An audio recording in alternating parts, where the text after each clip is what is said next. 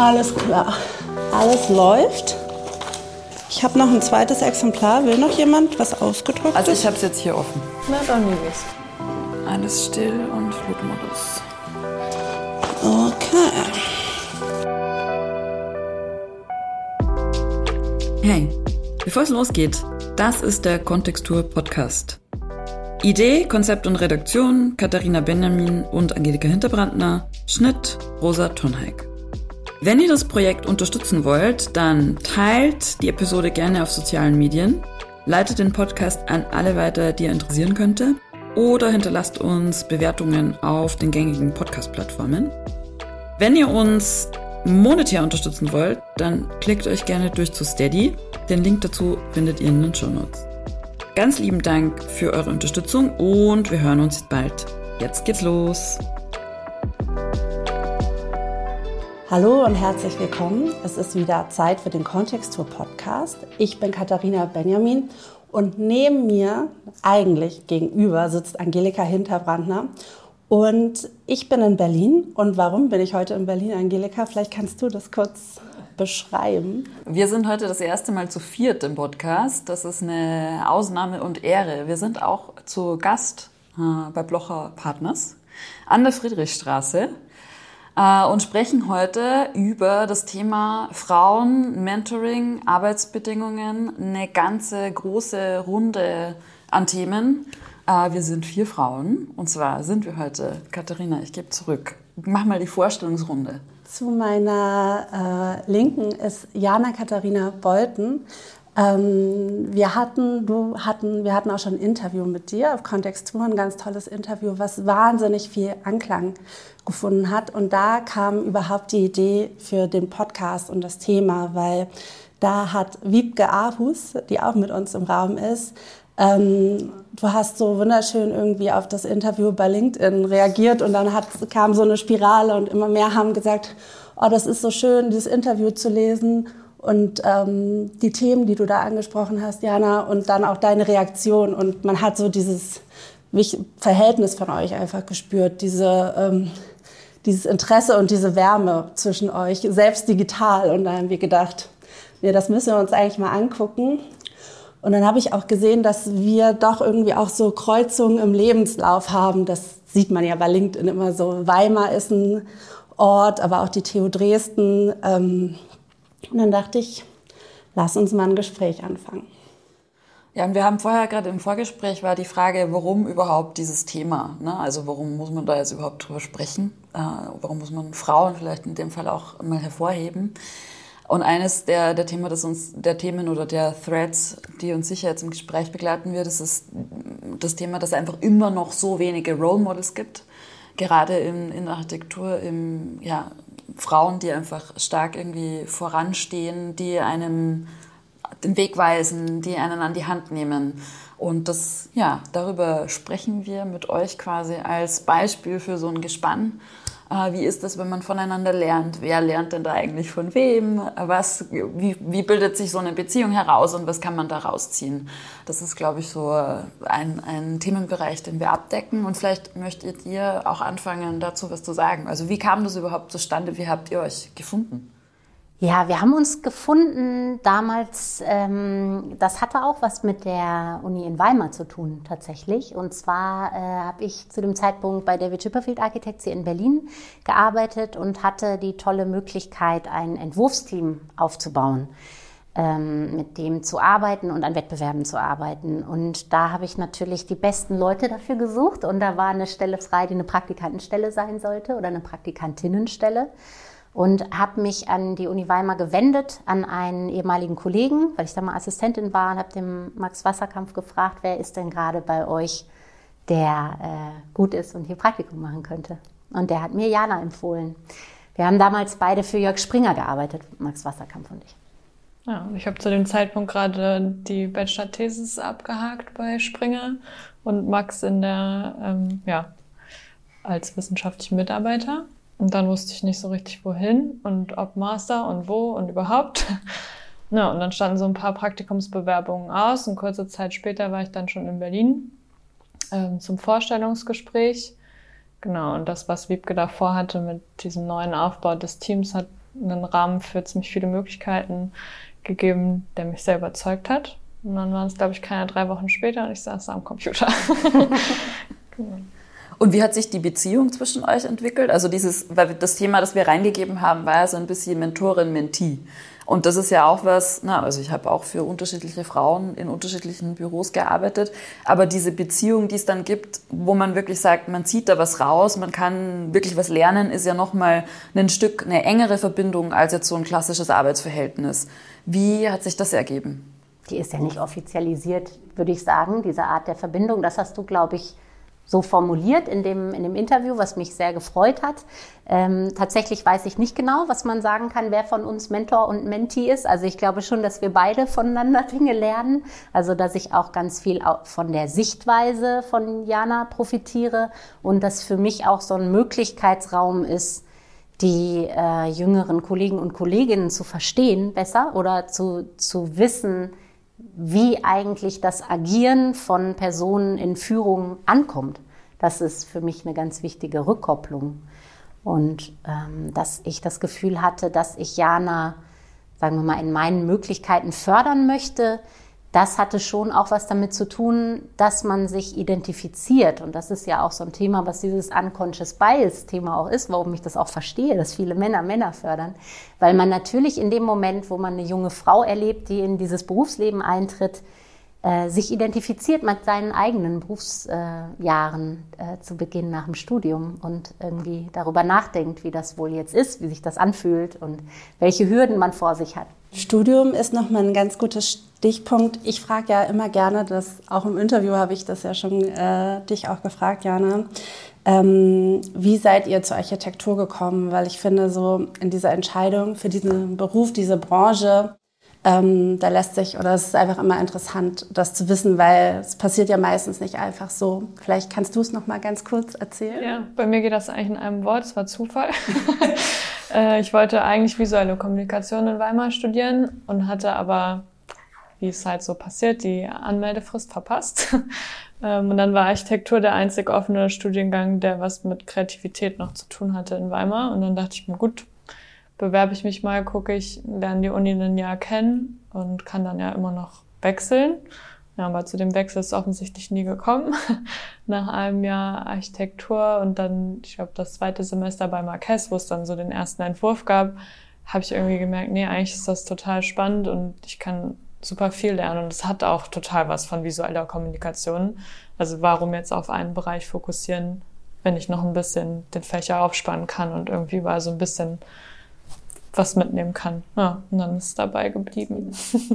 Und wie war es bei dir, Liebke? Die Entscheidung ist irgendwann in der Oberstufe, glaube ich, für mich gefallen. Sicherlich auch mit so einem Bild von dem, was ein Architekt ist oder macht. Also man, ich hatte keine, keine Architekten im Verwandtschaftskreis, wo ich das jetzt gesehen habe, oder im Bekanntenkreis, aber ich hatte so eine Vorstellung davon, dass das ein Beruf ist, der einem nicht langweilig werden würde und man immer wieder mit neuen Themen konfrontiert ist. Und ich hatte so eine große Liebe zu diesen ganzen europäischen Reisen, die wir so gemacht haben als Kinder mit meinem Vater und der uns unheimlich viel gezeigt hat, aber immer eher fokussiert auf den geschichtlichen Aspekt. Aber natürlich war man dabei auch immer an städtebaulich spannenden Orten oder in spannenden Räumen unterwegs und das hat mich schon immer sehr begeistert. Und du hast an der TU Dortmund angefangen und bist dann noch nach Dresden. Wie kam das? Ich habe in Dortmund ein bisschen unfreiwillig angefangen. Ich wollte eigentlich nach Hamburg gehen damals. Da wurde das noch über ZVS vergeben und äh, da stellte sich dann eben raus, dass das in Hamburg relativ schwierig war, weil die sehr wenig Leute genommen haben, das Ganze über die Wohnortvergabe noch so viel geregelt war. Dann habe ich in Dortmund erstmal angefangen, weil das das Einfachste sozusagen war. Das war mein damaliger Wohnort und auch Geburtsort. Und in Dortmund, ich bin im Nachhinein sehr froh, dass ich mein Vordiplom da gemacht habe. Das war schon eine sehr klare Richtung, in die man da studiert hat. Also es ging sehr viel um die Zusammenarbeit mit den Bauingenieuren, viel um strukturelle Grundlagen, die wir da gelernt haben, im Raster zu entwerfen, äh, Funktionen zu trennen, ähm, baukonstruktiv, sehr viel Know-how wurde da vermittelt. Und ich hatte aber irgendwann auch den Gefühl, das Gefühl, dass das sehr einschränkte. Also das, was auch toll ist zu lernen, ne? was, du kanntest nur entwerfen, was der Bauingenieur im gleichen Semester schon konnte, schränkt dann auf einer anderen Ebene auch irgendwann mal ein. Und ich wollte auch irgendwann mal einfach in einer anderen Stadt sein. Und dann habe ich Dresden gefunden. Das war, glaube ich, so das innerhalb Deutschlands, was maximal weit weg war in die Ostrichtung. Und da, das war sehr spannend. Da habe ich tatsächlich auch ein, ein Vorbild für mich finden können oder sowas wie ein Role Model, wie ihr das sagt. Ja, das war die Anna Jessen, die damals bei Ivan Reimann am Lehrstuhl äh, gelehrt hat. Und jetzt selbst wieder in Dortmund ist, ne? Mhm, genau. Was hat das mit dir gemacht, so eine Frau zu sehen? Oder vielleicht, na, oder was hat es gemacht, so viele Männer zu sehen, viel mehr? Vielleicht, weil da hat sich ja die Zeit schon auch sehr stark gewandelt und vielleicht auch das Bewusstsein nochmal um eine Ecke geschärft. Also ich ziele gleich noch auf eine andere Frage, aber ich versuche jetzt schon in die Gegenrichtung. Ne? Ich bin irgendwie so eine Zwischengeneration. Ich habe noch nicht so wahnsinnig viel Berufserfahrung, aber ich versuche jetzt schon Leute so nachzuziehen und zu sagen, hey, schaut mal, mach das, mach das. Wie war das zu der Zeit noch? Ich hatte schon das Gefühl, dass man von einer Frau anders gesehen wird. Ich kann jetzt gar nicht sagen, dass ich nicht auch von Männern gefördert worden wäre, aber ich hatte schon das Gefühl, dass da ein Aspekt fehlt, wenn man miteinander über Entwurf redet oder vielleicht auch über Motivation oder so redet, weil Entwerfen ist ja schon auch was sehr, sehr Persönliches letztendlich, wenn man diesen Weg geht. Und im Studium lernt man viel diese Arbeitsprozesse und auch manchmal diesen Kampf gegen sich selbst äh, beim Entwerfen, den man hat.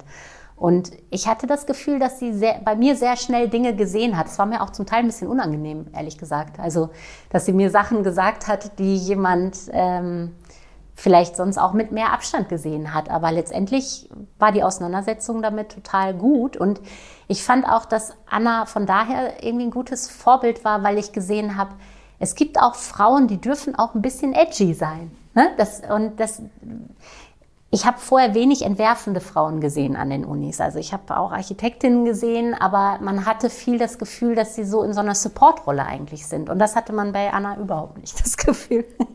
Und ich, das fand ich sehr inspirierend, zu sehen, dass sich jemand das traut, auch so zu sein, wie er dann ist und, und seine Meinung in der Weise klar zu äußern. Das hat viel, glaube ich, gemacht. Also ich glaube mit allen Frauen eigentlich, die sie im Studium kennengelernt haben. Du hast vorher gesagt, äh, du hast dann überlegt, welche Möglichkeiten es gibt, um überhaupt zu fördern. Und mit dem Blick jetzt zurück, den wir gerade geworfen haben, was sind die Möglichkeiten des Förderns, die du jetzt quasi aktiv einsetzt? Ich glaube schon, dass es so ist, dass Frauen im Berufsalltag auch oftmals übergangen werden, ihre Stimme zu äußern oder ihre, ihre Themen zu formulieren. Gerade wenn die dann vielleicht noch ein bisschen diffus sind und nicht so klar. Wir haben uns, als wir uns so ein bisschen unterhalten haben über den Podcast, so ein Ereignis eigentlich rausgeschält. Das kannst du vielleicht besser nochmal erzählen, äh, Jana. Ich glaube, an, an diesem Ereignis war meine Rolle eigentlich nur dem Raum zu geben, was da war. Ja, das war relativ am Anfang bei Chipperfield. Also ich glaube, wir hatten irgendwie ein, zwei Konzeptstudien gemacht und dann kam der erste große Wettbewerb auch als dieses neu formierte Team. Und es war ein Riesenwettbewerb. Es war ein Hochhauskomplex in München mit unendlicher BGF. Ähm, und ich war zu Beginn im Team mit Wiebke und zwei männlichen Kollegen. Auch beide noch sehr jung und wenig ja, Berufserfahrung jetzt im ausführenden Sinne, also beides sind werfende Architekten. Ähm, und einer der Kollegen hat remote auch zu dem Zeitpunkt schon gearbeitet. Ähm, und dann hatten wir, glaube ich, eins der ersten Meetings in Berlin, wo es so um die Kubaturfindung von diesem Hochhaus ging. Und ich weiß nicht warum, aber für mich, wenn ich an Hochhaus gedacht habe, war das hoch und elegant. Also irgendwie eine schlanke Form und auch an dem Standort in München gibt es einen denkmalgeschützten Hochpunkt direkt daneben, der auch irgendwie was Elegantes und Ausformuliertes hatte. Und dann ähm, hatten wir vier Varianten auf dem Tisch stehen und ähm, einer der Kollegen hatte einen klaren Favorit, der aber eher flach war mit einem Hochpunkt. Ähm, und das war der einzige, der in dem Moment die Flächenvorgaben erfüllt hat, warum das ganze Team sehr einfach zu überzeugen war. Und ich konnte nicht formulieren, was mich an diesem Klops stört, aber es war, also das konnte ich in dem Moment noch nicht so begreifen und war aber total emotional irgendwie und dachte irgendwie so, nee, ich, ich will nicht, dass das so aussieht und ich weiß aber nicht, was ich jetzt hier als Praktikantin machen soll, auch wenn ich diese Praktikantin-Rolle in dem Moment gar nicht hatte, sondern das wahrscheinlich auch noch eher so ein äh, Hinterkopfthema war. Und dann hatte der dritte Kollege irgendwie versucht zu analysieren, warum ich jetzt so emotional reagiere oder was mein Problem ist.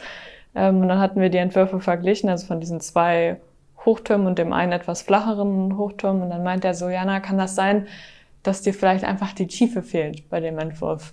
Ich wusste jetzt nicht, was soll da jetzt die Tiefe sein. Und dann meint er, wenn wir jetzt noch einen zweiten Hochpunkt dahinter stellen und das auf einmal irgendwie ja nicht mehr nur ein Punkt und Klaus ist, sondern ja, ein Spiel mit der Tiefe und mit verschiedenen Perspektiven, fändest du das jetzt ansprechender? Und dann war das direkt so ein Ja. Ja, ich glaube, das ist das. Also das ist die Tiefe, die da fehlt. Und so weiß jetzt auch nicht, in dem Moment waren wir, glaube ich, auch noch nicht bei der finalen Version. Dann hat, glaube ich, der eine Klotz immer noch auf dem Boden gelegen. Später schwebte der dann als so Brücke.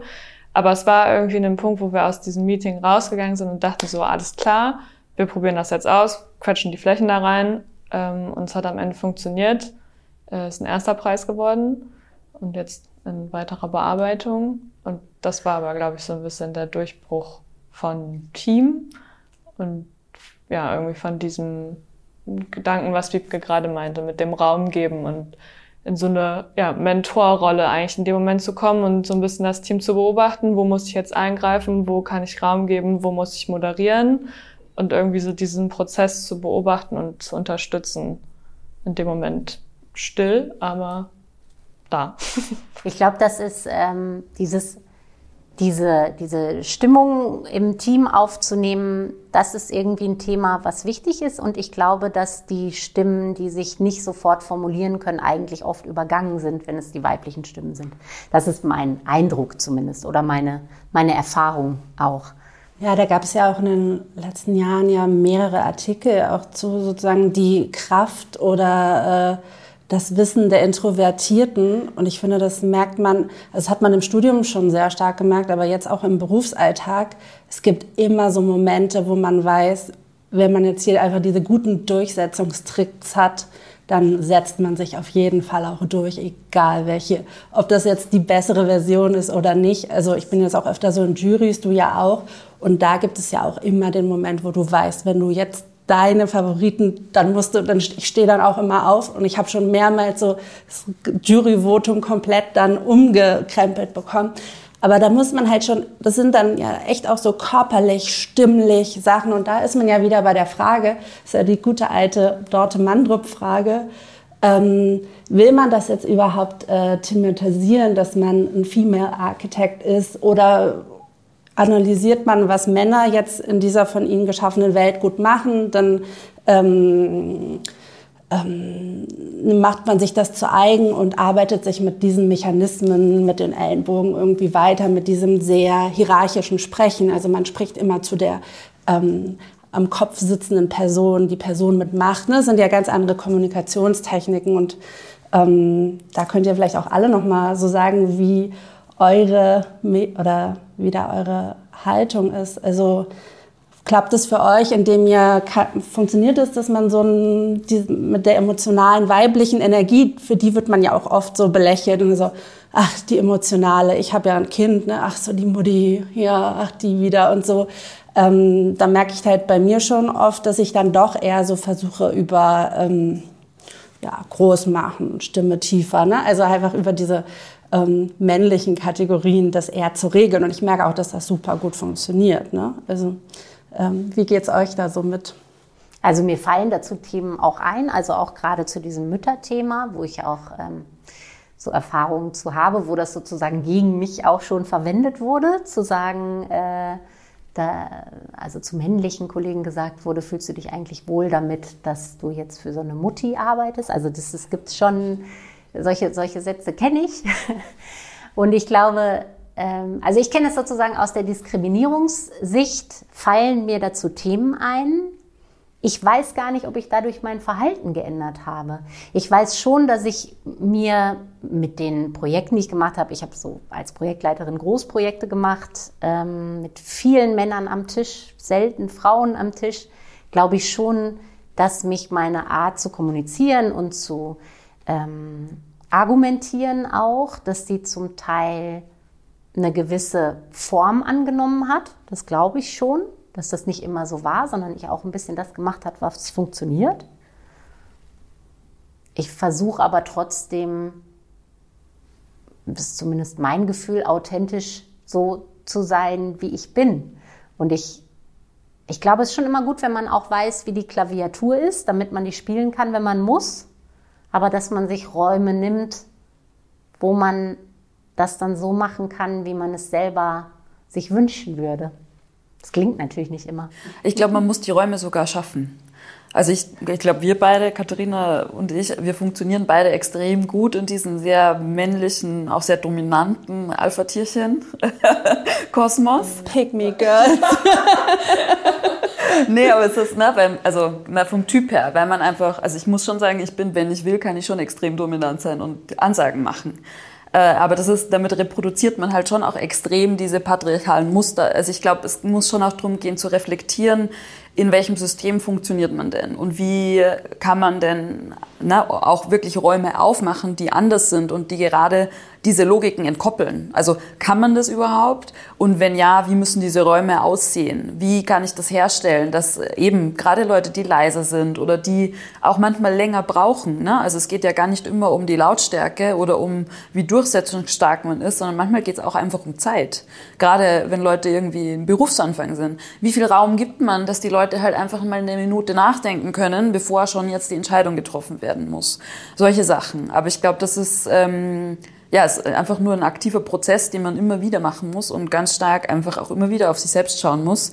Wie agiert man gerade? Wem drückt man da vielleicht auch gerade ein eigenes Muster auf? Ne? Es, also äh, ich, mh, mm, ja, es, also ich finde für mich selbst ist tatsächlich auch ein schwieriges Thema. Weil es mir, ich bin manchmal auch sehr ungeduldig dann, ne? wenn jemand anders funktioniert, dann muss man einfach sich selbst auch mal den Ohren packen und sagen, jetzt aber mal, ausatmen und der anderen Person den Raum geben. Und das ist halt manchmal nicht so einfach. Ich fände es ganz gut, wenn wir jetzt noch mal so auf die Lehre ähm, auch zu sprechen kommen, weil ich habe ja zum Beispiel jetzt mehrere Interviews mit so Absolventinnen aus Weimar ähm, geführt, also mit dir, mit Beverly Engelbrecht, Mona Volkmann. ist irgendwie so. Ich habe immer geguckt, wer wer kommt und so. Wem kann man einfach, wem kann man einfach Raum bieten? Und das ist ja auch so ein, das ist ja auch so, wie wir es bei Kontextur handhaben. Das sind jetzt keine anderen Fragen oder so. Also es ist einfach Absolventinnen äußern sich zur Architektur und zu ihrer ähm, der Position, in der sie gerade sind. Und es ist nicht so, ach ja, wir interviewen jetzt die Studentinnen, sondern es steht erstmal gleichwertig nebeneinander. Und ich habe ja, würde ich sagen, du hast 2014 in Weimar angefangen, ne? Ich habe ja 2010 angefangen. Und die Sprachfähigkeit, die sich so in diesen wenigen Jahren, finde ich, in der Weimarer Studierendenschaft entwickelt hat zu diesen Themen, ist total enorm. Also wir waren ja so verschüchtert.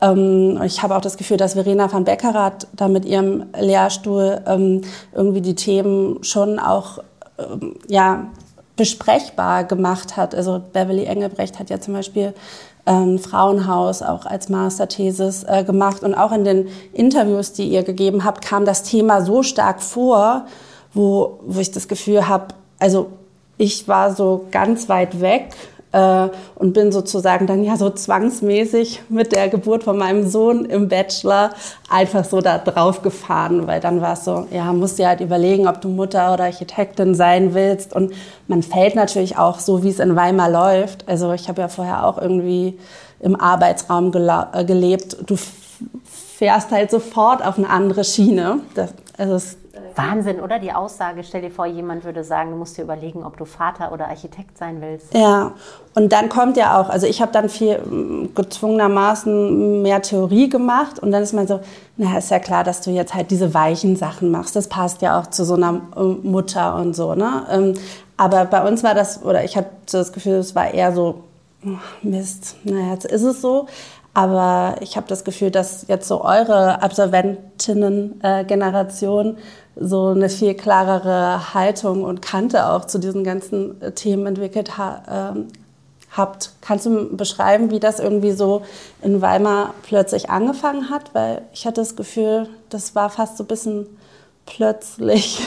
Es war sehr plötzlich. Ich kann tatsächlich nicht benennen. Und ich weiß auch nicht, ob Weimar der Ursprung dessen ist. Ich würde es fast bezweifeln. Also nach dem Bachelor war ich, glaube ich, lange nicht so weit, dass ich irgendwie über diese Themen hätte nachdenken können. Gut, dann natürlich mit Wiebke bei Chipperfield im Praktikum genau mit diesen Themen konfrontiert ähm, und dadurch, glaube ich, auch ein bisschen wacher. Aber ist es, war es da wirklich ganz bewusst ein Thema oder ist es immer so, ja, Doch, ich fand schon, dass das ein Thema war. Ich meine, Wiebke war ja in diesem Teamkosmos irgendwie auf einmal in einer sehr, sehr starken Position im Büro als entwerfende Architektin, wovon es nicht viele gab. Also du meinst, du hattest das vorhin ein bisschen besser formuliert. Na, ich glaube, es gibt schon ein paar, oder es gab, es gab, also mir fallen schon einige entwerfende Architektinnen ein, aber ähm, das war schon so, dass es klar war, dass es so eine Zuordnung gibt, dann wiederum zu einem Entwerfer, ne? Genau, also es gab so Designdirektoren und unter den Teams hat man gearbeitet und die Idee hinter dem Team, was Wiebke aufbauen durfte, war so ein bisschen separat zu schwimmen. Also man durfte sich die Meinung der Design Director so ein bisschen einfordern, wie bei einem Professor, aber man war jetzt nicht so klar A oder B zugeteilt, ähm, was uns im Prozess natürlich totalen Freiraum gegeben hat und man dann aber auch natürlich mitbekommen hat, so, ah, das ist also der Unterschied, wie man arbeiten kann.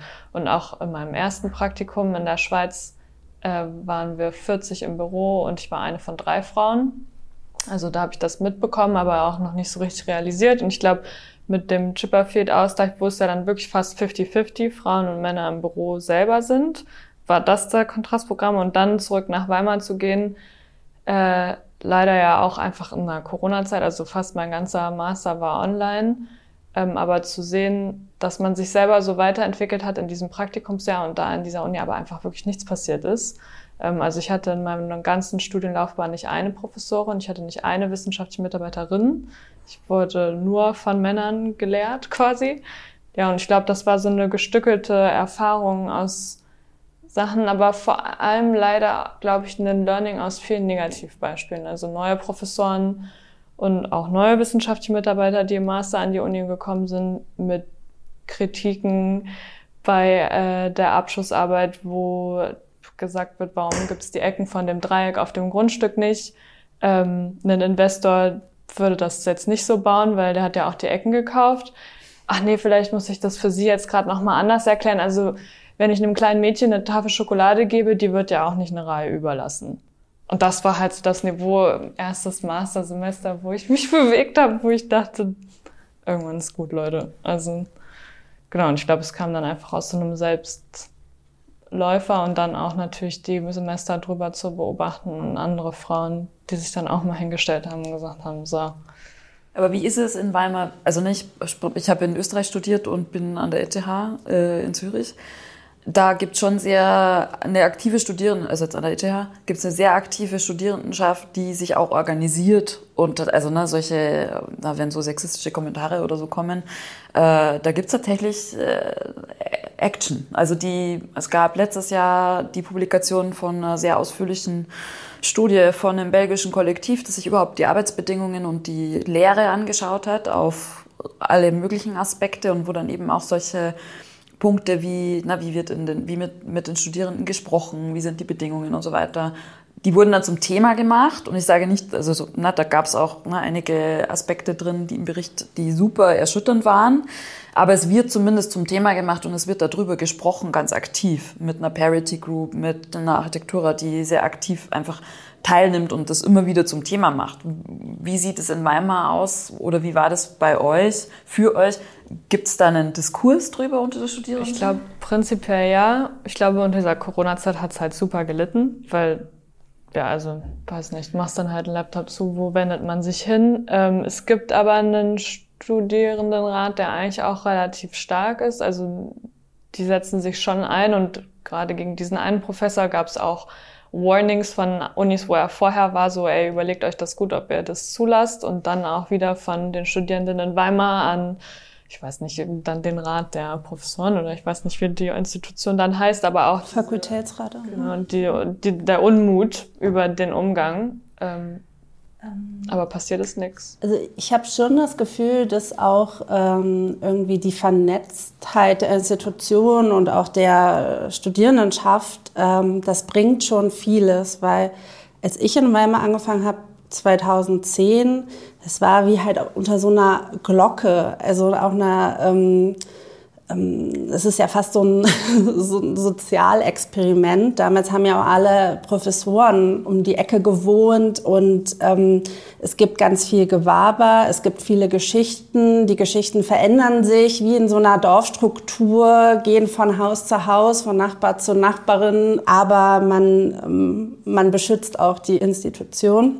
Es gab ja einen großen Neuberufungsschwung, wo dann die Pendelprofessoren ein, eingehalten haben haben.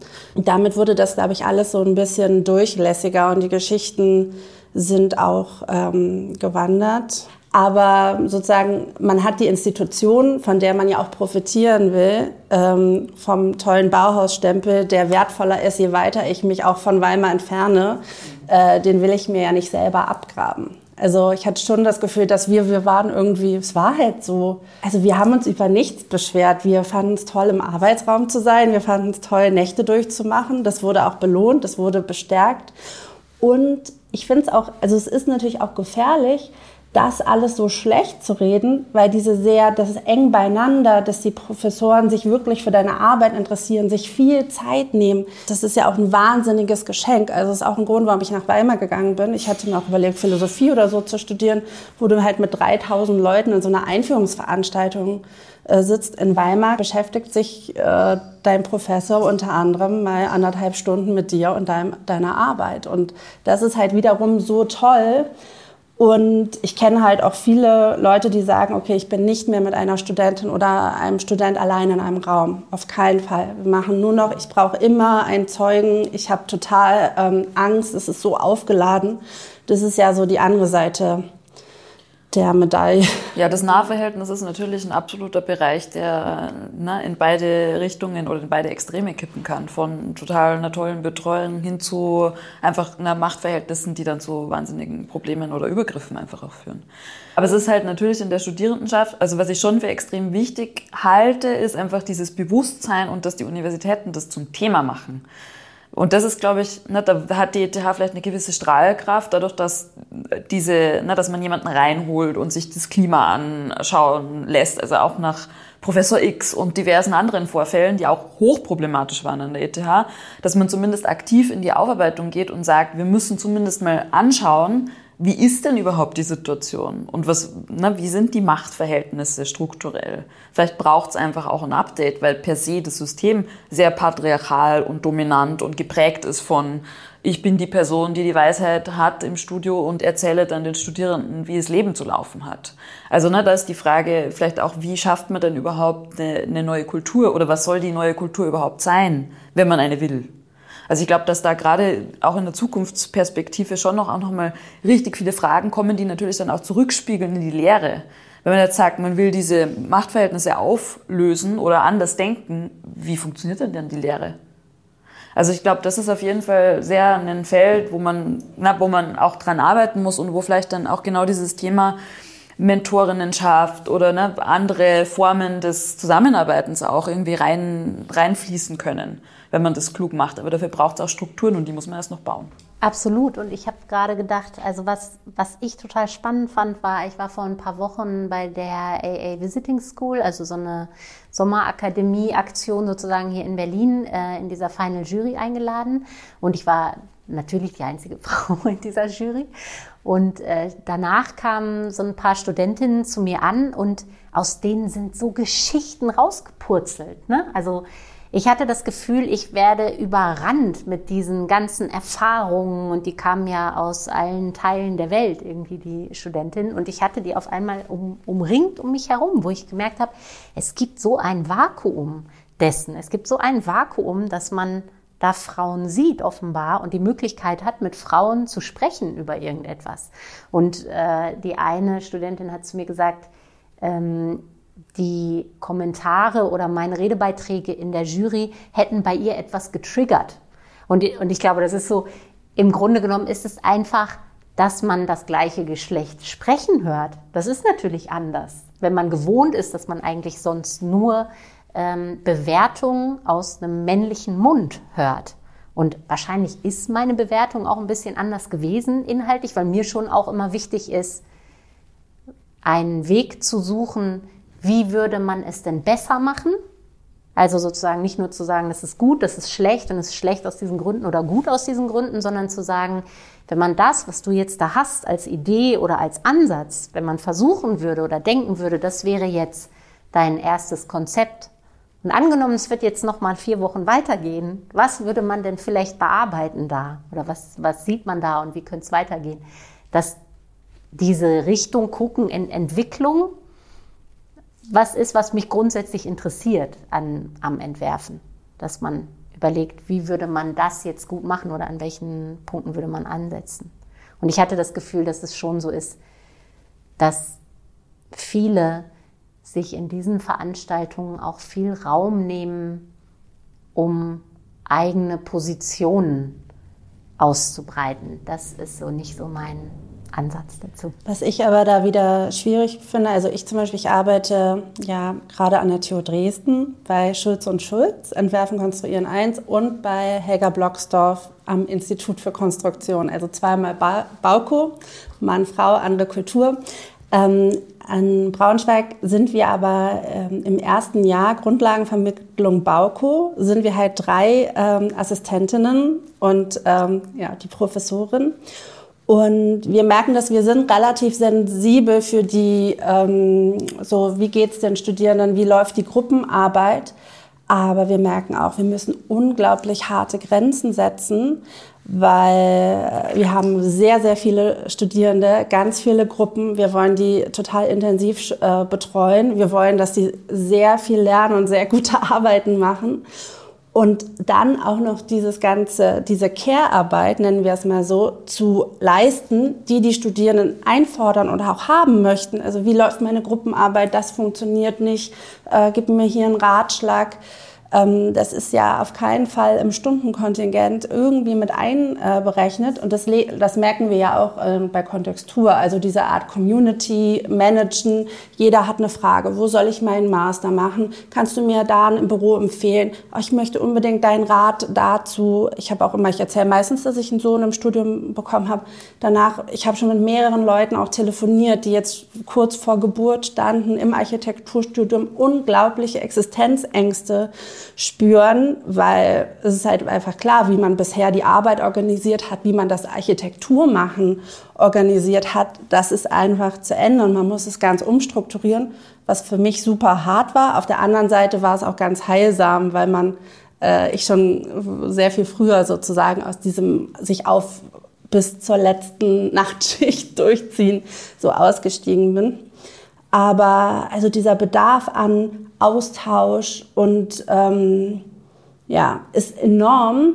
Aber da sehe ich halt wieder die Gefahr, dass das dann, dass Frauen das sehr ansprechen, dass sie da auch reingehen wollen, dass es aber nicht abgedeckt ist. Äh, das ist ja sicherlich äh, bei dir auch so. Du hast ja alle Aufgaben und dann willst du dir, hast du, dann machst du noch, schaffst du Raum zum Fördern. Ne? Ich würde auch gar nicht sagen, dass das immer gut funktioniert. also das ist ja auch so das, ne? was, ist der, was ist der eigene Anspruch und was ist die Realität? Also da gibt es natürlich auch irgendwie eine Diskrepanz. Und ich glaube auch, dass man aufpassen muss, dass man, weil wir so wenige Frauen sind in, in Führung, dass man dann aufpassen muss, dass man nicht mit diesen Themen so ins Zentrum genommen wird. Und mir ist es schon auch wichtig, also ich finde es wichtig, dass wir über die Themen sprechen, weil wer soll das sonst tun außer uns? Aber auf der anderen Seite denke ich, man muss auch weiter gucken, dass man diese Inhalte verfolgt und dass man für Inhalte steht. Und dieses Bedürfnis habe ich auch. Und das ist auch das, was ich in der Kammerarbeit äh, lebe, dass mich interessiert das Diversität und wie, wie machen wir die Kammer diverser, wie machen wir unser Berufsbild diverser. Aber daneben interessieren mich eben auch Themen, die jetzt nicht ähm, so spezifisch sind und damit was zu tun haben, dass ich eine Architektin bin, sondern dass ich einfach diesen Beruf ausübe und darüber auch, glaube ich, inzwischen eine ganze Menge weiß über den Beruf. Und das möchte ich natürlich auch irgendwie nutzen, dieses Wissen. Also zur Frage, wer, wer soll da sonst drüber sprechen, äh, muss ich sagen, die Männer. Also, dass da immer nur Frauen drüber sprechen, macht mich ganz wahnsinnig. Das ist einfach nicht nur ein Frauenthema. Aber wir sprechen ja jetzt auch nur. Ja, ne, also schon klar. Also, weil wir jetzt gerade euch gefunden haben und weil es wichtig ist, Frauen eine Stimme zu geben, aber dass auch immer diese Frage nur den Frauen gestellt wird, wie kriegen wir mehr Frauen in der Architektur? Ja, Herrgott nochmal, es ist wirklich nicht also nur an uns, das zu schaffen. Sondern wenn die Grundstruktur halt so männlich geprägt ist, müssen halt vielleicht auch die Männer ein bisschen mit überlegen. Und dann, ne, also das, das Rollenbild eines Vaters ändert sich auch gerade. Es ändern sich ja ganz viele Dinge. Das geht ja schon die Männer auch was an. Absolut. Und ich habe auch diese Gespräche geführt mit Vätern, ne, die gesagt haben, sie wollen 80 Prozent, 80 Prozent eine Projektleitung machen, weil sie sich auch um ihre Kinder kümmern wollen und so. Ich glaube, da liegt auch so meine Hoffnung drin, dass sich einfach jetzt durch eine neue Generation, wo alle begreifen, das ist nicht nur ein Frauen, sondern auch ein Männerthema, das ist ein Care-Thema äh, oder viele Aspekte davon sind Care-Themen. Wir reden ja jetzt so auf verschiedenen Ebenen.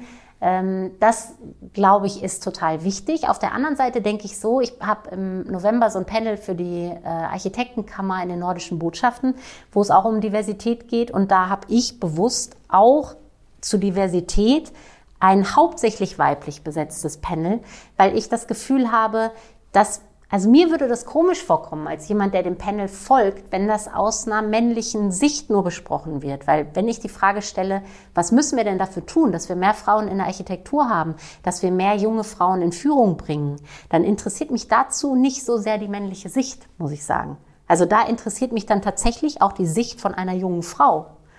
Was brauchst du für Bedingungen, damit du das machen willst?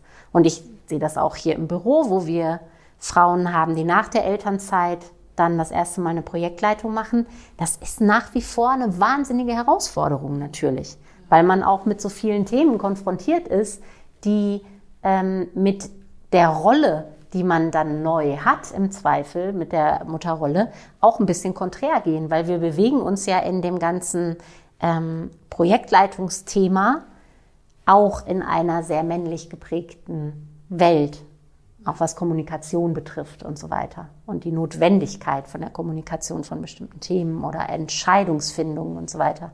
Also ich glaube, das ist schon ähm, noch sehr, sehr viel Arbeit.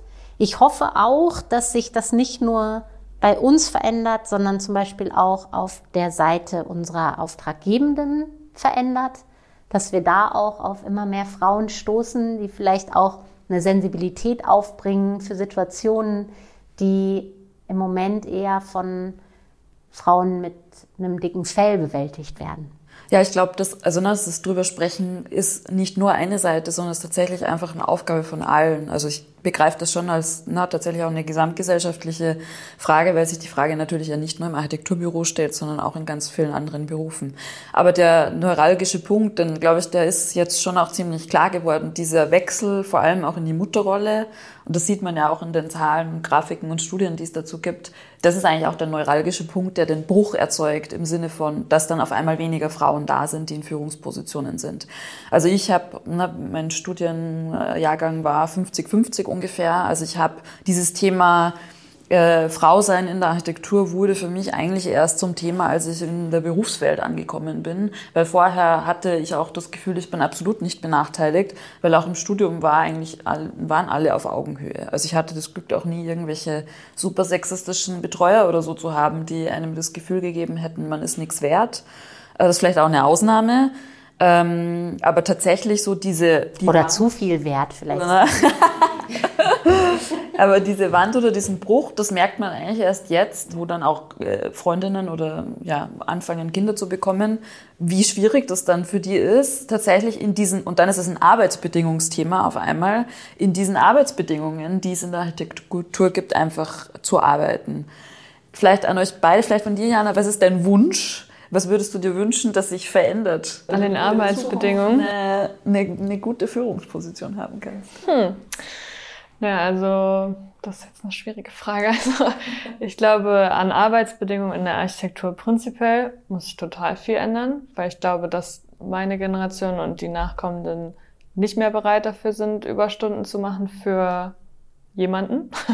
Also ne, so am Ende ein Projekt fertig zu kriegen, ist natürlich immer schön und man hat einen eigenen Anspruch und der sollte auch niemals verloren gehen. Aber wenn eins nach dem anderen kommt und das einfach keine Wertschätzung erfährt, erfährt glaube ich, macht man das auch nur eine gewisse Anzahl von Jahren. Und ich denke auch, wenn man sich an anderen Berufen orientiert oder irgendwie Freundinnen und Freunde hat, die auch alle studiert haben, aber in anderen Berufsfeldern unterwegs sind und man vergleicht dann so ein bisschen den Input und den Outcome an Geld oder was, fragt man sich halt schon auch, also wie soll ich mir denn überhaupt irgendwann eine Familie leisten können, zeitlich und monetär.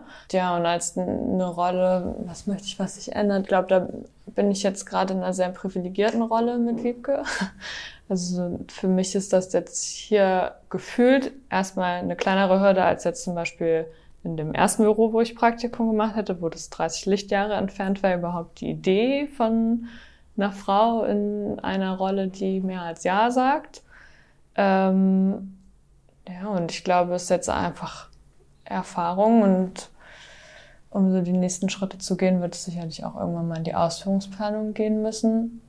Und dann ist man da, glaube ich, nochmal mit ganz anderen Themen konfrontiert, wenn man dann eben auf die Auftraggeber stößt und in ja, Fachplaner-Meetings, das kriegt man im Entwurf ja ein bisschen mit, aber da dann auf der anderen Seite vier Männer gegenüber sitzt, ist das natürlich schon cool, wenn ich jetzt weiß, wenn es in diesem Büro dazu kommen würde, hätte ich Wiebke an meiner Seite, die da zuhören würde und einen anleiten würde und ja, eben dieses Vertrauensverhältnis, was man irgendwie hat, wo man weiß, man kann sich drauf berufen ähm, und man kann da ein bisschen ins kalte Wasser springen und weiß, man kriegt da jetzt keinen Herzinfarkt, sondern bereitet sich so langsam drauf vor.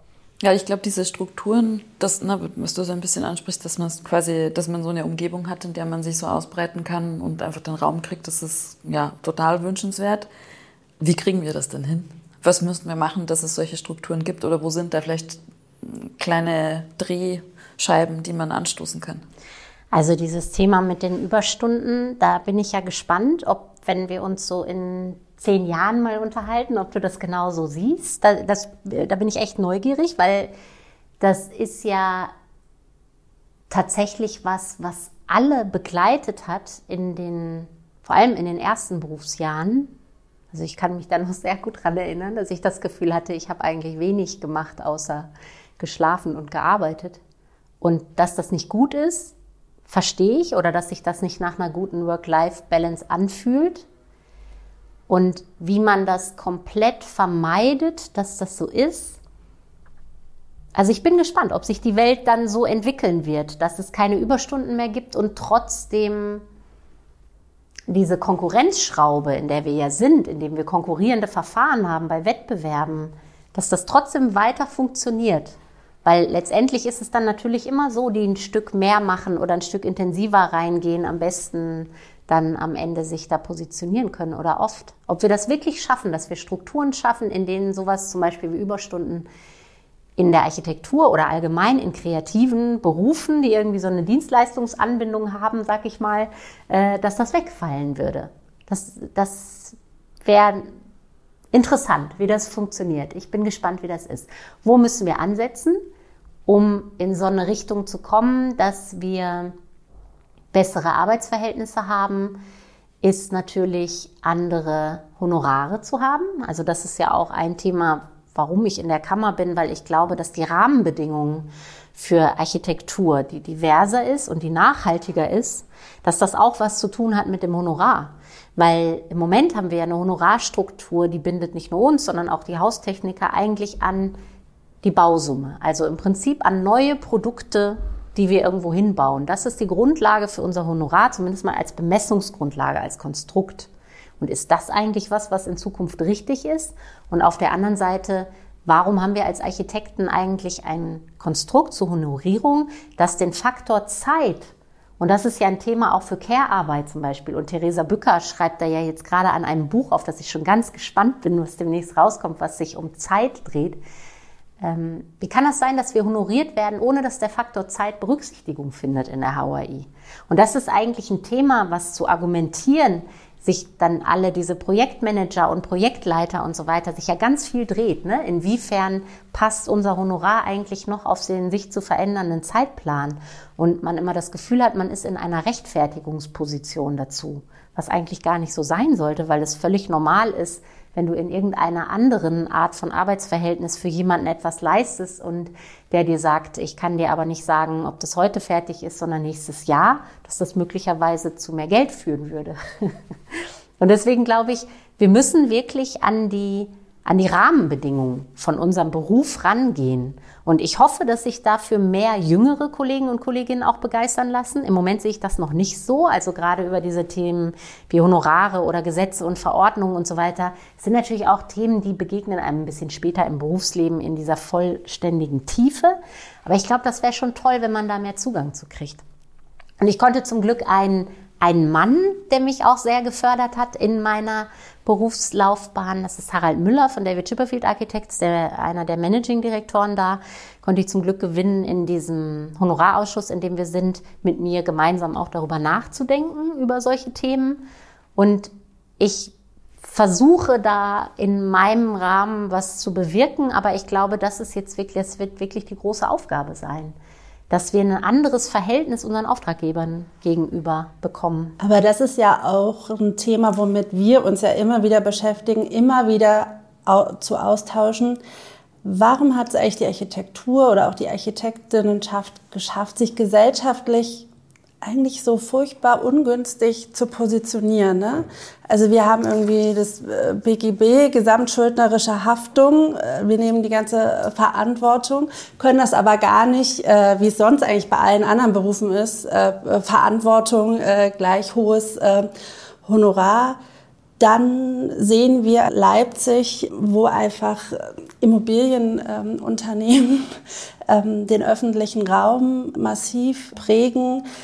Architektur sucht man eigentlich so mit der, mit der Lupe. Also es sind so viele Akteure und Akteurinnen ähm, am Markt und die Architekten ähm, stehen in einer ganz komischen äh, Position. Und da fragen uns dann auch immer die Leute, wo sind unsere Institutionen, was machen unsere Kammern? Also wir kriegen, die Leute nehmen uns ja so ein bisschen so als so eine Pseudo-Institution wahr. Wir kriegen unglaublich viel Beschwerden über die Kammern. Soll ich, dann möchten sie mal wissen, sollen sie jetzt eintreten, sollen sie nicht eintreten?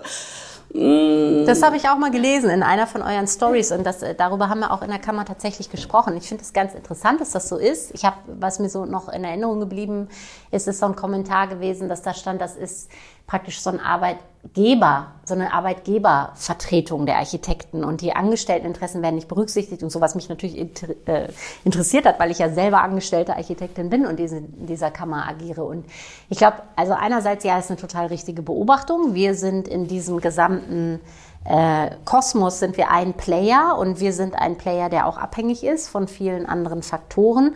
Aber trotzdem kann man sagen, dass vielleicht die Generationen vor uns sage ich jetzt einfach mal so, es ein bisschen versäumt haben, möglicherweise auch aufgrund von einer ganz guten Auftragslage, die vielleicht nicht mehr in der Form so da ist, ähm, für gute Rahmenbedingungen zu kämpfen. Und möglicherweise ist auch dieser von uns selbst so kreierte äh, Kultstatus des Architekten, der eigentlich nur für seine Arbeit brennt und eben als letzter geht und das Licht ausmacht, ähm, ist dabei auch fatal. Also diese Vorstellung davon und dass man das auch als so ein Heldenmythos irgendwie mitgekriegt hat, habe ich zumindest noch viel mitgekriegt. Ich habe in einem Büro früher gearbeitet, wenn sich der Erste die Jacke angezogen hat, hat ein langjähriger Mitarbeiter immer gesagt, was ist mit dir los, ist dir kalt? Derjenige wüsste, wenn er das hört, wer gemeint ist. Also so dieser Mythos ist, eigentlich arbeitet man gut, wenn man möglichst lange an etwas arbeitet. Finde ich, müssen wir ein bisschen entzaubern auch. Ja, manchmal von der Abgabe sind das die entscheidenden 10 Prozent, dass man das jetzt noch macht und das noch fertig macht. Aber dass das über einen sehr langen Zeitraum dauerhaft immer so ist, ähm, hat natürlich irgendwie mit dem, wie man sich Arbeiten vorstellt, und das familienvereinbar wäre irgendwann nicht mehr so viel zu tun.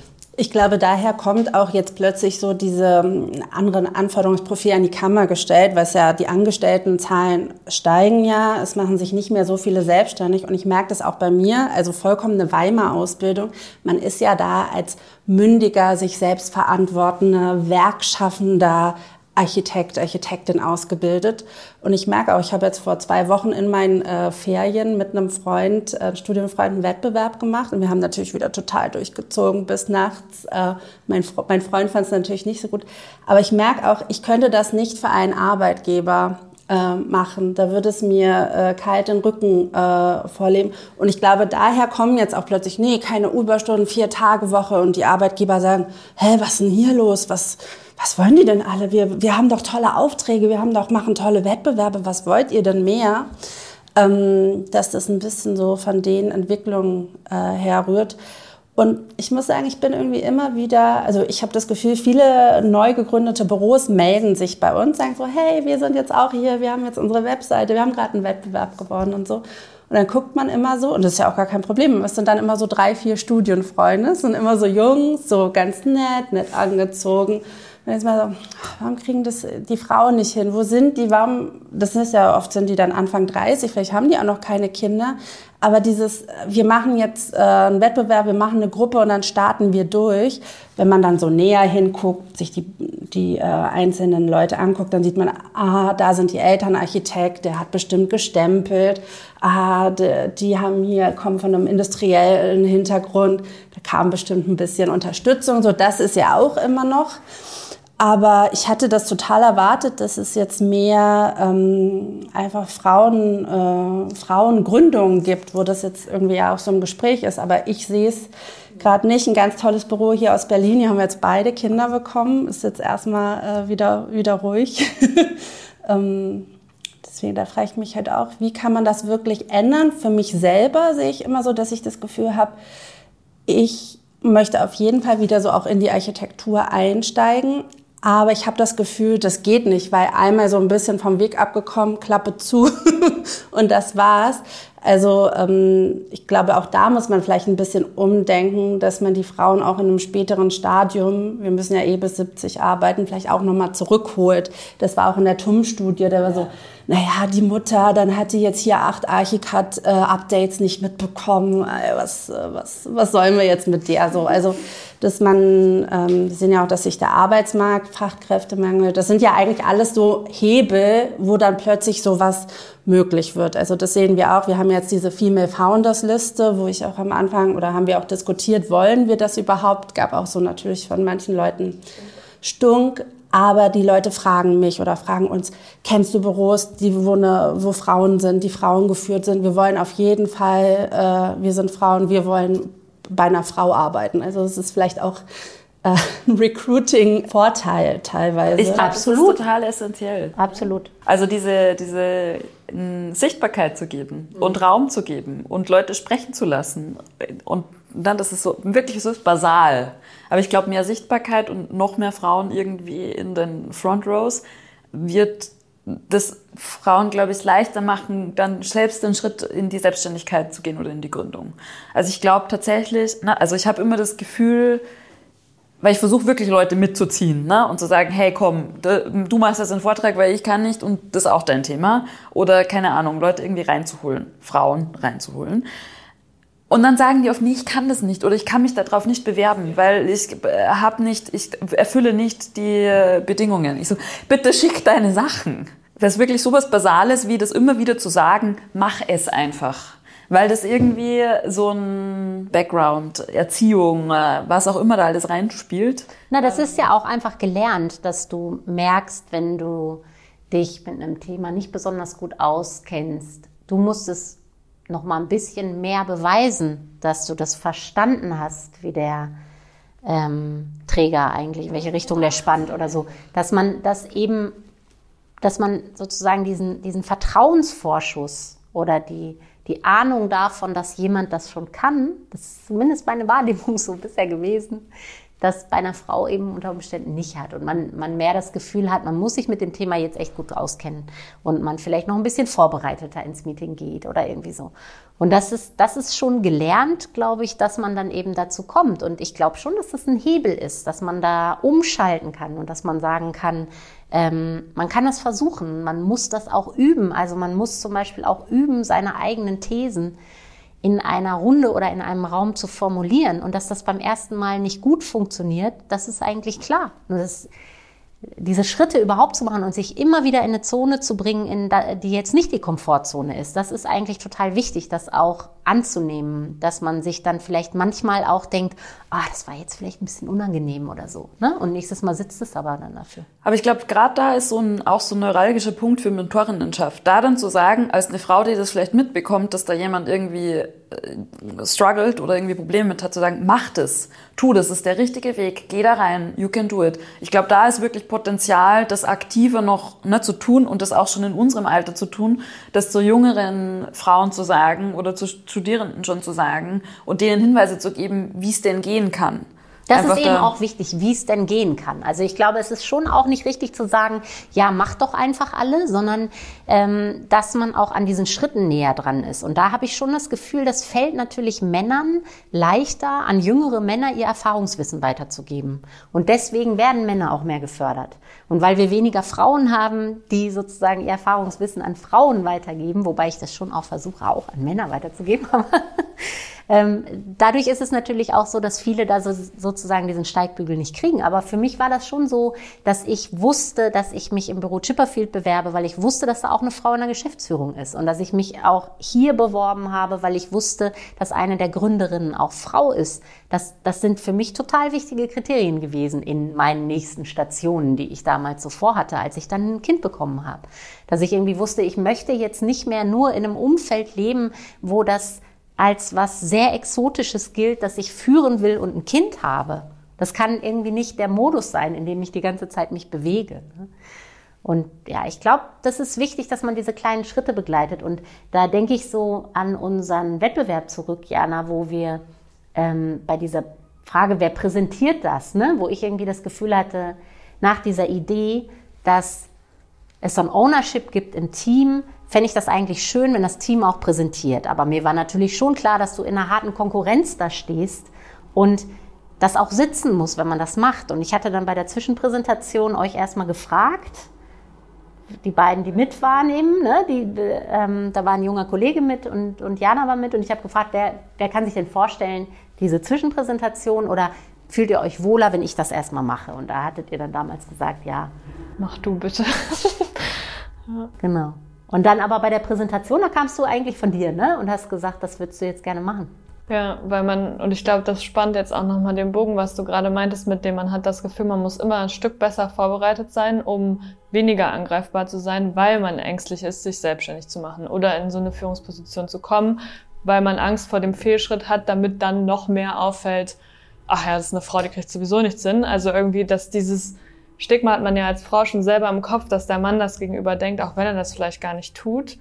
Ähm, und dann nochmal auf diese Frage vor allem, was sind die Tools, ne, wo du meintest, du stehst auf und machst deine Stimme tiefer irgendwie, um in so einer Situation sich durchzusetzen. Und ich glaube, mein Tool ist diese Vorbereitung. Also immer die Stichpunkte zu haben, um ein Meeting reinzugehen und dann, was du meintest, so ruhig zu sein und Zeit zu brauchen, um zu überlegen und so dieses, boah, ey, bloß sage ich jetzt nichts Falsches und keinen falschen Move und so. Ähm, und ja, ich glaube, diese Sichtbarkeit, die ihr da jetzt geschaffen habt von den Female Founder Büros, macht ja genau das. Also wenn man dann als Frau sieht, so, ach ja, guck, geht ja.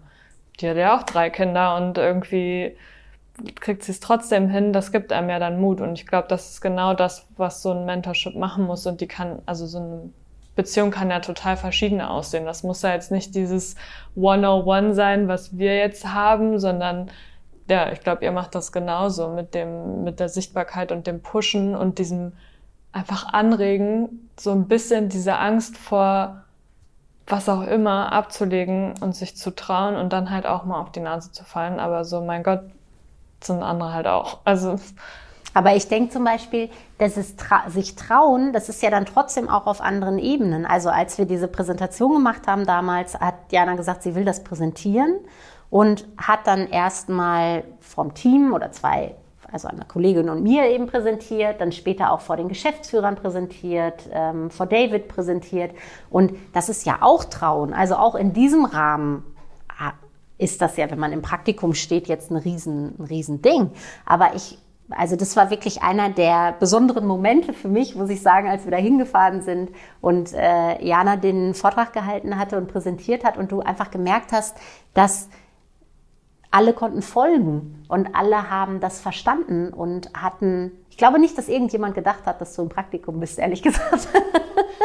Aber was dann passiert, ne, wenn jemand mit dieser Sicherheit da vorne steht und die Dinge sagt, dass auf einmal das gar keine Rolle spielt, ob da eine Frau oder ein Mann steht, sondern dass einfach irgendwie ein Gesamtpaket ist, was funktioniert.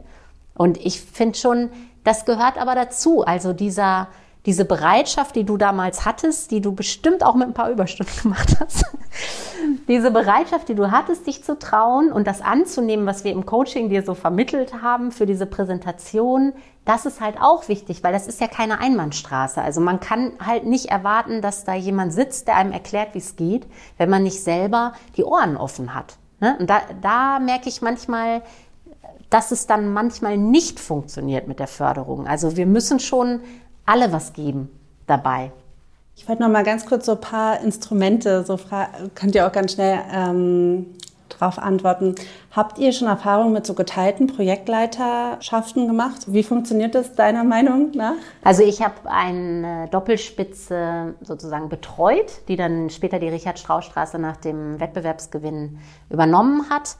Und, äh, das war der Wettbewerb, über den wir gesprochen haben. Genau. Und das haben ein, ein Mann und eine Frau zusammen gemacht, beide drei Kinder, unterschiedliche Generationen, sie wesentlich älter als er. Aber es war irgendwie klar, dass die das zusammen machen möchten und das ist auch insgesamt in dem Büro ein, Projekt, ein Modell gewesen, was sehr häufig war. Und ich würde mal behaupten, dass das gut funktioniert hat für alle Beteiligten, ohne jetzt die ganzen Details zu kennen, aber das war zumindest das, was ich gehört habe. Ich selber habe Doppelspitzen ähm, die mir angeboten worden sind, nicht angenommen. Ich habe die Projekte in zwei Fällen lieber alleine gemacht. Und äh, das hatte so ein bisschen damit zu tun, dass ich manchmal das Gefühl hatte, es gibt dann vielleicht einen Kollegen, der war da schon dran und hat dran gearbeitet und dann muss man das jetzt irgendwie aufsetzen, das Team und man muss das dann mit seinem Know-how und es gibt vielleicht eine sehr unterschiedliche Erfahrungshorizont so stützen, wo ich manchmal das Gefühl hatte, ich oder ich fühle mich dann in dieser Situation eher gehandicapt, weil ich in eine Supportrolle komme, die ich eigentlich dann in der Realität da gar nicht habe. Und das ist was, was mir viel aufgefallen ist. Also, dass Frauen ihre Ambitionen eigentlich einschränken in der Berufslaufbahn zugunsten von diesen Support-Situationen. Und ich glaube auch, dass es deswegen die Frauen, die noch im Beruf geblieben sind und mit diesem Weg umgegangen sind, gibt es zum Teil auch viel Unzufriedenheit, die man dann eben aber auch spürt. Ja, ich merke zum Beispiel, für mich klappt alles ganz gut, wenn ich selber die Struktur für mich bauen kann. Äh, dann geht's super. Aber wenn ich in eine andere Struktur, also mit den Unijobs, das geht, in eine andere, Unistruktur, in eine andere Struktur reinschlüpfen muss, die jemand anders für mich baut, dann wird's immer schwierig, weil ähm, das dann einfach nicht so in diesem Rumdrehen um Familie, Arbeit, Kind, aber das heißt natürlich Wochenende arbeiten, Ferien, Wettbewerb machen, abends arbeiten, ähm, komplett halt aus dieser 9-to-5-Struktur rausgehen, dann geht's, man schafft viel. Und es ist für mich selber auch okay, weil ich es halt selber für mich so wähle und gewählt habe. Ähm, Quote äh, ist irgendwie fast ein bisschen abgekühlt, äh, das Thema. Ähm Finde ich nach wie vor relevant, das Thema. Und ich glaube, dass es einfach anders nicht geht. Also, dass man einfach Belege dafür hat, dass es anders nicht geht, hätte ich auch mir anders gewünscht. Und ich bin auch so anders erzogen worden mit dieser ähm, Message, dass alles möglich ist wo ich im Nachhinein denke, das ist es eben einfach nicht. Also ich bin an viele Situationen gestoßen, aus denen ich weiß, dass das nicht so einfach ist wie man das beschreiben würde. Und ich glaube, dass wir das ohne Quote auch nicht hinkriegen werden. Und möglicherweise ist dieser Prozess so verlangsamt, weil es immer wieder eine Generation gibt, die relativ lange denkt, wir wollen das ohne Quote, wir wollen nicht die Quotenfrau sein und das ablehnt, bis sie die Erfahrungen gesammelt hat, zu verstehen, dass es ohne die Quote nicht geht.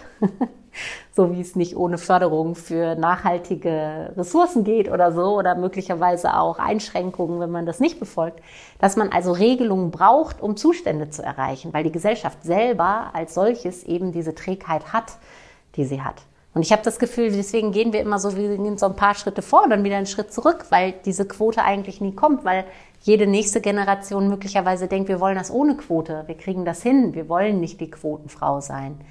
Aber die Erfahrung zeigt oder die Statistiken zeigen, es hat bisher nicht gut funktioniert. Ganz konkret, wenn man berufspolitisch arbeiten will, wo muss man hin? Wenn man berufspolitisch arbeiten will, muss man in die Kammer eintreten und man muss sich äh, wählen lassen in die Vertreterversammlung. Und ähm, wenn man das alles nicht will und sich aber mit seiner Stimme beteiligen will, reicht es auch, wenn man selber wählt. Weil es ist so, dass die Kammerwahlen eine Wahlbeteiligung unter 30 Prozent haben. Und auf der anderen Seite müsst ihr euch vorstellen, dass der Zugang, den die Leute haben, die in der Kammer für unseren Berufsstand sprechen, ja sehr intensiv ist. Also wir haben parlamentarische Frühstücke oder wir sprechen direkt mit der Senatsbaudirektorin oder so. Also es gibt einen sehr direkten Zugang. Und es ist eigentlich wie das Grundthema Demokratie. Wenn man sich beteiligen will, muss man sich diesen Institutionen stellen, die unsere Interessensvertretungen sind, weil die gehört werden. Und deswegen brauchen wir da Leute, die eine Stimme haben und Themen haben, die sie irgendwie was angehen. Wie findest du die Zeit dafür, da tätig zu werden? Ich habe das jetzt letztens mal aufgestellt. Also ich bin in der komfortablen Situation, dass das Büro Blocher Partners mich für dieses Thema sehr unterstützt und das auch fördert seit Beginn an. Und ähm, ich habe gemerkt, ich habe so ungefähr sechs Stunden in der Woche. Und das ist in den meisten Fällen sind es Abendsveranstaltungen, an denen ich teilnehme. Und ja, das ist vielleicht was ein Hobby, was andere haben, was ich nicht habe. Und ich habe natürlich in meiner Situation mit Familie, also ich habe zwei Kinder und bin verheiratet und äh, mein Mann kümmert sich sehr viel um die Care-Arbeit bei uns. Ich denke manchmal, also gerade in Deutschland, anders als jetzt in der Schweiz, wo man immer oh, 70 Prozent, 80 Prozent oder auch in den skandinavischen Ländern, wo das ja auch Teilzeit, alles flexibler ist, gibt es ja in Deutschland die Erwartung, dass man eigentlich vom Berufseinstieg bis zur Rente seine 40 Stunden, 42 Stunden einfach durcharbeitet, gerne auch noch mehr. Ähm, warum wir nicht auch einfach für jeden Arbeitnehmer, jede Arbeitnehmerin so eine Art Lebenszyklusanalyse haben, das ganz klar ist, es gibt irgendwie den Berufseinstieg, das ist eine Schwellensituation, es gibt ähm, diese ähm, äh, Familiengründung, äh, wo man dann drei bis fünf Jahre intensiv gebunden ist, dann irgendwann ab 60 wird man älter, warum man das nicht flexibel dann auf diese Situation anpassen kann. Weil ich habe, oder ich habe oft das Gefühl bei vielen Frauen, die ich auch kenne, die sind dann, haben dann zurückgesteckt äh, für die Kinder drei, fünf Jahre und dann sind sie halt so raus. Und dann irgendwann, wenn es die Kapazitäten wieder gibt, dann finden sie sozusagen, können sie nicht wieder einfädeln, weil dann ist halt, dann ist man halt raus. Man hat halt nichts mitbekommen und das würde ich mir total ähm, wünschen oder ich verstehe nicht, warum man nicht einfach total pragmatisch so darauf guckt. So ist es ja. Es ist ja für jede deutsche Arbeitnehmerinnenbiografie so, Mist, jetzt kommen die Kinder und jetzt funktioniert es nicht mehr oder Eltern, Verwandte werden pflegebedürftig und jetzt funktioniert das System nicht mehr. Also das ist ja so eine gesamtgesellschaftliche Aufgabe, wo man das Gefühl hat, das ist gerade, also ich meine, da würde ich mich gar nicht frei von sprechen, dieses Gefühl so, ah, vielleicht wenn jetzt jemand nur vier Tage arbeiten will oder so. Nee, das, ach, das kann ich nicht ertragen, diese Minderbereitschaft. Also das ist ja, das ist ja wirklich... Ähm, ich habe das Gefühl, dass es schon in Deutschland sehr, sehr stark, dass es einfach diesen Standard gibt. Ich glaube, es hat sich aber schon ein bisschen verändert, oder? Also wir haben schon auch Kollegin, das klappt dann halt tatsächlich besser in der Ausführungsplanung als, äh, also oder in den Projekten, sagen wir mal, als jetzt im Wettbewerb, dass jemand sagt, er arbeitet nur vier Tage die Woche, aber das gibt es bei uns auch. Und ähm, ich, ich habe das Gefühl, dass dieser Druck, der kommt einfach mhm. von den Arbeitnehmern und man möchte ja nach wie vor die besten Arbeitnehmer haben und oder Arbeitnehmerinnen und die sagen dann, wie viel wie viel sie arbeiten wollen. Und deswegen werden auch die, die sagen, wir wollen vier Tage arbeiten, äh, die passende Position finden. Das ist zumindest mein Eindruck vielleicht. Ja, aber es ist meistens bei den größeren Büros. Da kann man das dann so ausbalancieren. Also jetzt so in den äh, Rand, in den kleineren Städten äh, in Deutschland, ob es jetzt Braunschweig, Leipzig ist, da hast du halt die äh, Auswahl. Entweder du gehst zu einem kleinen, sehr guten Büro, aber die können keine Mutter, müttergebundene Arbeitskraft gebrauchen, weil die sind ein Paar, die haben selber ein Kind und dann haben die zwei Leute und die müssen aber durchziehen. Oder du kannst dann halt zu einem 100-Mann-Büro in der Stadt gehen, was dann aber Investorenarchitektur macht, die dann sagen, Teilzeit kein Problem, ÖPNV-Ticket kein Problem. Also da müssen wir jetzt vielleicht nicht einsteigen, aber ähm, ich habe schon immer das Gefühl, dass man für sehr gute Architektur muss man eigentlich eher schlechte Arbeitsbedingungen in Kauf nehmen. Mhm. Ähm, also da gibt es schon Büros, finde ich, in Berlin, die zeigen, dass das, nicht, dass das nicht der Fall ist. Jetzt ist vielleicht auch Berlin dann eine privilegierte Situation und man muss sich auch vielleicht noch viel mehr diesen gesellschaftlichen Themen stellen in Berlin als in anderen Städten, weil das alles ein bisschen schneller ist und schneller an einem Punkt ist, wo man darüber diskutiert. Das kann sein. Ich habe das Gefühl, dass sich da gerade schon sehr viel ändert und es ist natürlich irgendwie an, an euch, das zu ändern, würde ich sagen. Und ich würde euch da sehr ermutigen. Ich sehe nur natürlich, dass wir insgesamt in unserem Beruf einfach eingequetscht sind, ne? in einer Situation, in der wir nicht proportional dann mehr Honorare generieren, wenn auf der anderen Seite ähm, Arbeitsbedingungen verbessert werden und sozusagen die Überstundenbereitschaft abnimmt. Also es gibt schon einen gewissen Druck im Moment auch auf die einzelnen Unternehmen. Und ähm, da muss man halt sehen, wie sich das weiterentwickelt, die Architekturlandschaft. Bereits jetzt ist ja zu beobachten, dass es tendenziell in die Richtung geht, dass es mehr große Büros mit vielen Filialen gibt. Wo, wo sich das Ganze dann bündelt. Das hat natürlich dann auch wieder andere Auswirkungen, ne? dass man vielleicht nicht mit dem Chef selbst abends dann noch mal was trinken geht und vielleicht gar nicht genau weiß, ähm, was der jetzt so denkt zu dem, was man gerade macht. Also das diese Landschaft von Architekten und Architektinnen, die sich selbstständig machen können nach ein paar Jahren Berufserfahrung und ein kleines Büro gründen, ist schon was, wofür die Kammer eben auch sehr einsteht, dass es ein freier Beruf ist und dass das auch weiterhin möglich ist. Und ich glaube, die Bedingungen dafür werden gerade schlechter, weil man einfach in dieser Spange sitzt zwischen Honoraren, die nicht steigen und auf der anderen Seite Anforderungen an Arbeitsbedingungen und auch Gehälter, ne, die irgendwie auch berechtigt sind, die auch gleichzeitig steigt. Und wie funktioniert das dazwischen eigentlich gerade? Und gleichzeitig steigen halt ja die Baukosten so. Genau. Oh ja, multiple Krisenlage. Ich glaube, das wäre jetzt nochmal ein zweiter Podcast mit sehr vielen interessanten Themen. Ich würde aber gerne den Wrap-up machen, weil wir hatten dieses Thema Businessmodell hatten wir schon ein bisschen. Ich würde die letzte Schlussrunde würde ich gerne machen mit einer persönlichen Frage an euch. Und zwar, was habt ihr von der jeweils anderen Person gelernt? Also, was ich gelernt habe, äh, von, ich mache das kurz in so Schlagwörtern. Okay, also durchsetzen, äh, für Themen einstehen, die einen interessieren, nicht aufgeben, äh, also gleichzeitig kämpfen, ähm, zuhören ja, und unterstützen. Ich habe äh, von Jana natürlich viel gelernt, was ihre gesamte Generation zum Teil, glaube ich, betrifft weil ich doch auch gemerkt habe, wie weit ich davon dann inzwischen schon weg bin. Von den Gedanken, die man hat, wenn man da so anfängt zu arbeiten und das, was man da sieht.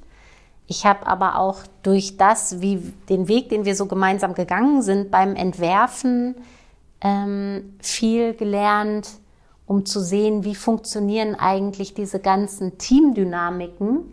Weil ich glaube, dass wenn man in Führung ist, mit der wenigen Zeit, die man zwischendurch dann auch hat für diese Prozesse, das gar nicht mehr richtig verstehen kann im Grunde. Und wir haben solche Gespräche geführt, die sich um das Thema drehten, wie wollen wir arbeiten? Und da habe ich wahnsinnig viele Ideen oder Ansätze gehört und, und ähm, die haben bei mir eben auch was bewirkt, dass ich gedacht habe, ich möchte mich mehr engagieren damit diese Wünsche, die ich alle so total berechtigt finde, aber überhaupt auch möglich werden. Also ich glaube, diese Gespräche sind sicher für mich mit ein Grund, mich überhaupt ehrenamtlich zu engagieren, dass ich irgendwie verstanden habe, ich möchte, dass jemand wie Jana mit dem Studium fertig wird, Berufserfahrung gewinnt und die Möglichkeit hat, wenn sie das will, eine Familie zu gründen und sich selbstständig zu machen. Und wenn ich so an mein Kammerengagement denke, dann ist das eigentlich für mich so ein Bild, wo ich denke, diese Situation sollte gegeben sein. Was brauchen wir eigentlich dafür? Und da ist noch ganz schön viel Arbeit. Ich glaube, das ist ein super Schlusswort. Also wir hören auf mit der vielen Arbeit, weil ich glaube auch, dass es ne, ist viel zu tun, äh, aber man muss ran. Also die Leute müssen sich engagieren. Ich glaube, das hast du auch noch mal ganz schön hervorgehoben. Ja, vielen Dank für eure Zeit, für eure wertvollen Stimmen und hoffentlich nicht das letzte Gespräch. Bis bald. Vielen Dank. Danke für euren Besuch. Tschüss. Ciao.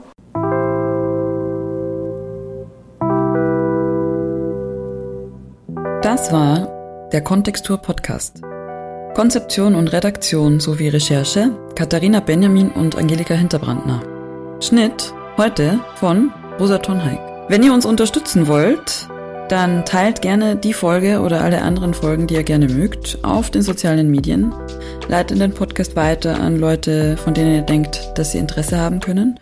Und hinterlasst uns gerne eine Bewertung auf allen gängigen Podcast-Plattformen. Und wie ihr bereits wisst, könnt ihr uns auch über Steady unterstützen. Ganz herzlichen Dank und wir hören uns bald. Tschüss!